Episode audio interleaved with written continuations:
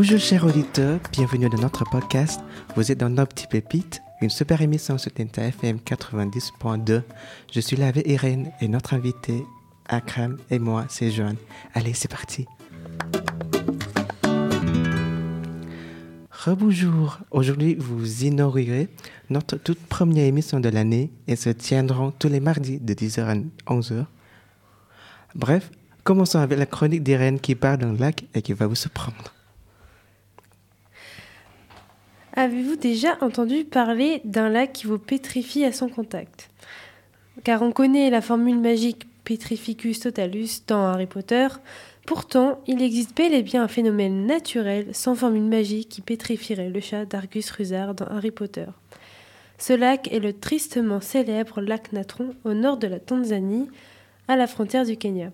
Mais pourquoi est-il dangereux et pourquoi peut-on y mourir pétrifié rien qu'au contact de son eau? Bon, avant de répondre aux questions qui vous assaillent, on va déjà dresser le portrait de ce lac. Donc le lac Natron, il fait 3 mètres de profondeur, 22 km de large et 57 km de long. Il est de couleur rouge avec des croûtes de sel à la surface et vous saurez très prochainement d'où il tient sa couleur rouge. Non loin de ce lac se trouve le volcan actif qui se nomme Oldoyo-Langai. Et quand la lave jaillit de son volcan, elle s'écoule jusqu'au lac. C'est pour ça que le lac est généralement à plus de 40 degrés. En plus, la lave du volcan n'est pas n'importe laquelle, et oui, car elle est noire et composée en grande partie de minéraux rares, de carbonate, de sodium et de potassium. Et quand de la lave natrocarbonitite, bon c'est un mot compliqué mais voilà, va dans l'eau, l'eau devient très alcanine au pH élevé, ce qui est un parfait conservateur. D'ailleurs, les Égyptiens utilisaient la même composition pour conserver leurs momies.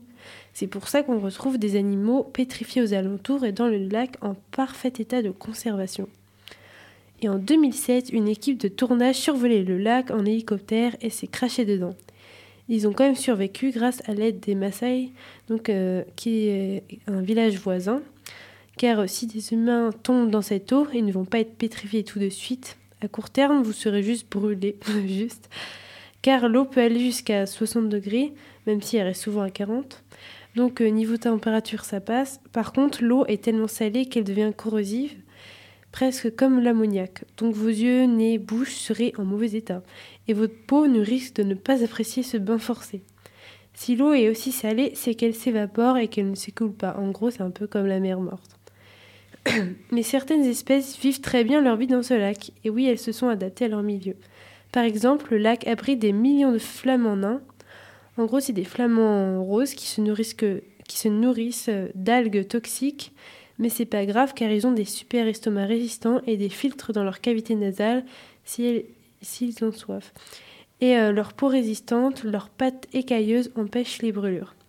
Chaque année, plus de 2 millions de flamands viennent y pondre leurs œufs et les poussins y éclosent en septembre car aux abords du lac, leur nid ne risque pas de se faire attaquer par d'éventuels prédateurs. Il y a aussi quelques poissons qui vivent et des oiseaux dans les alentours du lac, même s'ils s'y écrasent de temps à autre et meurent parce que euh, y en a qui, qui aurait l'hypothèse que euh, le lac se reflète et qu'ils ont l'impression que c'est euh, le ciel. Du, coup, ils s'y crachent et c'est pour ça qu'on voit des oiseaux pétrifiés. Est-ce que vous avez des questions? Non? Et du coup, mes chers auditeurs et auditrices, ma chronique se termine. Et quand vous aurez le temps, n'hésitez pas à jeter un petit coup d'œil sur les photos du photographe Nick Brent, qui a pris beaucoup de photos magnifiques sur euh, le lac Natron et ses animaux calcifiés car c'est assez difficile d'imaginer quelque chose d'aussi insolite. Merci beaucoup Irène pour ta super incroyable chronique et je vous propose d'écouter tout de suite notre pause musicale, une chanson que peut-être la plupart d'entre vous ont au moins une fois écoutée, I'll Be There For You par The, par The Ramparts.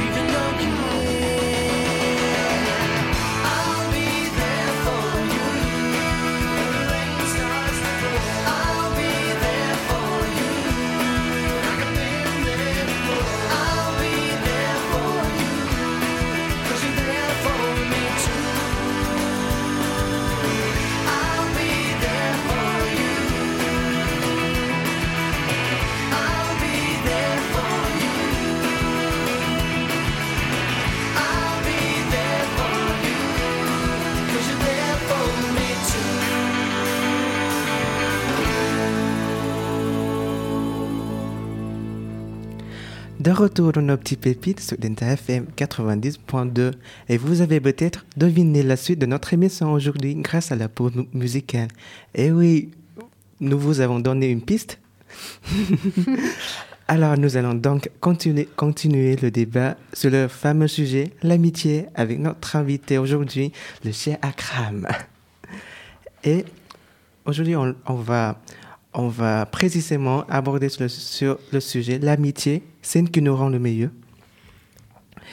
Et euh, pour commencer, il euh, faut que je dise que je, euh, je pense et on trouve qu'on commence la vie avec la famille et on grandit dans l'amitié et l'amitié bâtit notre enfance, je pense. Donc, qu'est-ce que tu penses sur ça? Euh, Du coup, ça m'a fait penser à une phrase. C'est on ne choisit pas notre famille, mais on choisit nos amis. Et c'est pour ça que l'amitié, elle est si spéciale. Elle nous permet d'évoluer en bien ou mal, ça dépend de nos amis. Et par exemple, l'année dernière en SES, on avait vu qu'il y avait des instances de socialisation. Donc au début, on est éduqué par la famille, puis par nos amis. Et euh, ce sont des acteurs qui influencent sur nous en tant qu'individus, même s'il y a aussi les loisirs, les réseaux sociaux, l'école qui nous éduque. Donc euh, les amis, en fait, ils nous permettent de nous ouvrir, on découvre des nouveaux points de vue, car même si on est attiré par euh, des gens qui ont des points communs avec nous, les amis, ils ont, enfin, on pense pas tous la même chose. On a plein d'amis qui ont des idées différentes, qui ont vécu des expériences différentes. Donc, ils nous permettent un peu de nous compléter de nous, de nous aider euh, aussi à nous ouvrir. C'est un peu grâce aux amis qu'on a un esprit plus ouvert parce que on pense autrement que par les idées de notre famille euh, et, on découvre des nouvelles choses. Ouais, sur ça, je suis, d'accord avec toi parce que, comme vous avez peut-être euh, su, que on découvre la vie tous ensemble avec, avec nos amis. Donc, on était, en, on était au collège ou euh, on était au, lycée, et puis après le lycée, euh, quand on part de sa famille pour les études supérieures, soit à l'étranger, soit dans une autre ville, et puis on se retrouve seul. Et c'est à ce moment-là, on passe du temps avec nos amis. Et puis je pense que, oui, euh, l'amitié a une importance sur notre vie quotidien. Et j'espère, qu'est-ce que tu en penses, Akram? Bah, Je pense que passer du temps avec ses amis, bah, ça nous aide à nous développer en soi, à vraiment, comme a dit Irène, développer nous-mêmes, notre vision.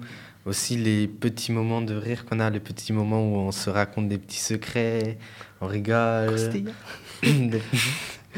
on rigole sur ça, bah, ça nous aide à, avoir, euh, à nous sentir bien nous-mêmes à l'intérieur, tu rigoles avec tes amis, tu sens accepté. Euh, voilà. Et puis, euh, je retrouve euh, avec Irène. En fait, au début, Irène t'a dit qu'on ne choisit pas notre famille, on choisit nos amis. Et puis, je pense que oui, c'est d'accord parce que il y, a y a certainement des moments où il y a des gens qui, qui passent du temps mal mm. avec leur famille parce que euh, parce qu'eux, ils n'arrivent pas à communiquer avec, avec leur famille. Et c'est à ce moment-là, on partage nos histoires avec, euh, avec ses amis. Avec ses amis. Et puis, ouais. Mm. Parce que la famille... Euh, souvent, enfin, il y a des personnes qui vont pas forcément avoir la, chance d'avoir une famille qui les soutient et oui, tout. Ça.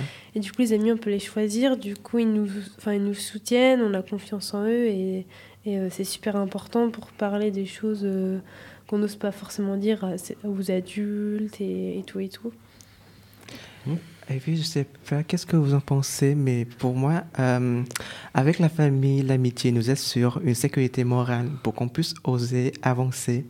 Et je sais pas quelles sont vos opinions? Oui, oui, oui. Il y a beaucoup de choses que je n'aurais pas osé faire si j'aurais pas eu le soutien de tous mes amis, quoi. Oui.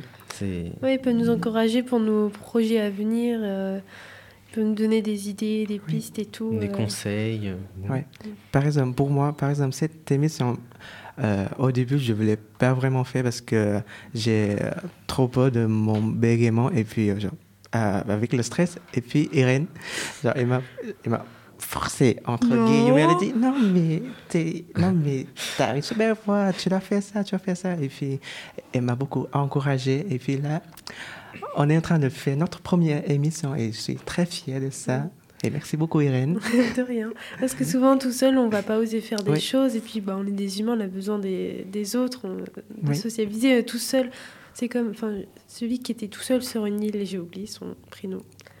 Euh, il, avait dû, il était tout seul sur une île et euh, il a dû euh, créer une poupée pour euh, pas devenir fou. Oui. Aidez-moi, je n'arrive jamais à me rappeler son prénom. Je, je sais pas du tout. Euh, ouais, bref, bon, vous allez deviner ce que c'est. Et Eh oui.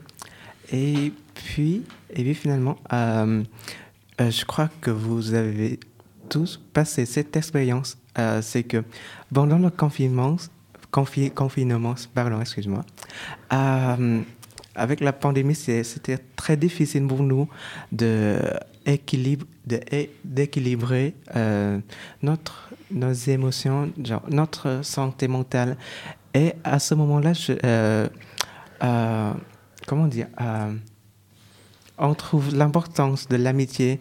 L'amitié contribue au bien, au bien-être et à la santé mentale, parce que oui, euh, je pense que euh, en étant un être, en étant un être humain, on ne peut pas vivre euh, individuellement, genre tout seul, euh, parce que on est des, genre, on est des, anu- des animaux qui besoin, euh, comment dire, qui besoin de, euh, Des liens sociaux. genre. oui, voilà. Bah oui, parce que le confinement, ça a permis de se rendre compte que, en fait, euh, être avec des gens, c'était super important. Genre, il y a des gens, ils étaient bloqués dans des grandes villes. Euh, ils étaient dans un tout petit appart et ils voyaient personne. euh, Oui. Et ils s'ennuyaient. euh, et, et quand tu es tout seul, tu te retrouves avec des questions euh, qui sont pas forcément joyeuses. ou Voilà. Même des idées suicidaires. Oui. Oui, ça permet, euh, du coup, les amis, ça permet de, de rigoler et tout. De...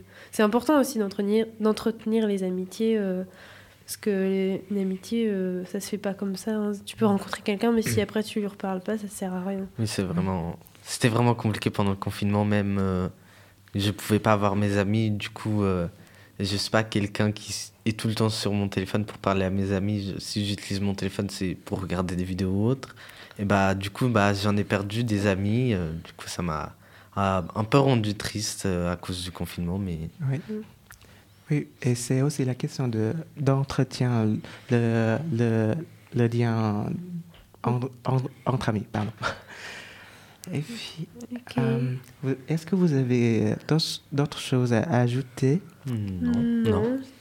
non. Puis je- Euh, c'est la fin de notre émission. J'espère qu'elle vous a plu. On se retrouve la semaine Prochaine. Et, vous pourrez écouter en streaming sur Instagram, sur Spotify, Deezer et enfin sur le site Delta FM. C'était nos petites pépites sur Delta FM 90. Bon, de- bonne journée à toutes et à tous. Au revoir. Au revoir.